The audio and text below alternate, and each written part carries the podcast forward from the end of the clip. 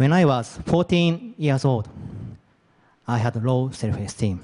I felt I was not talented at, not, at anything. One day, I bought a yo-yo. When I tried my first trick, it looked like this.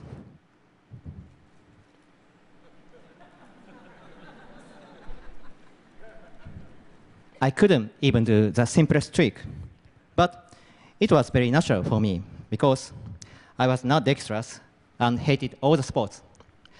But after one week of practicing, my throws became more like this.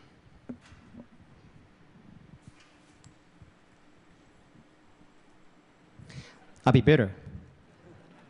I thought the yo-yo is something for me to be good at for the first time in my life.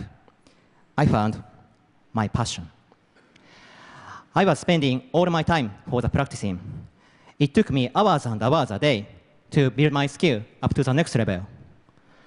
And then, four years later, when I was 18 years old, I was standing on stage at the World Yo-Yo Contest, and I won.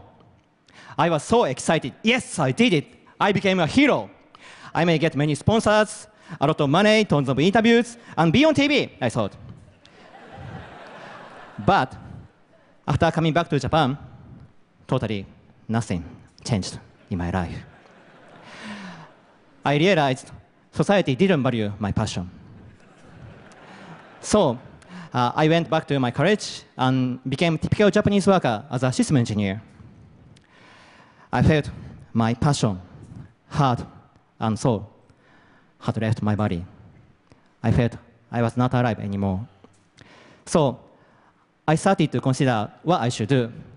And I thought I wanted to make, make my performance better. And to show on stage how spectacular the yo-yo could be to change public image of the yo-yo. So I quit my company and started a career as a professional performer.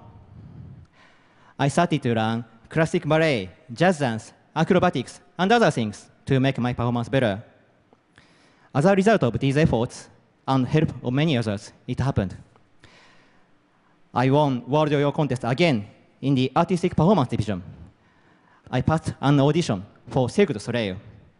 Today, I'm standing on TED stage with the yo-yo in front of you.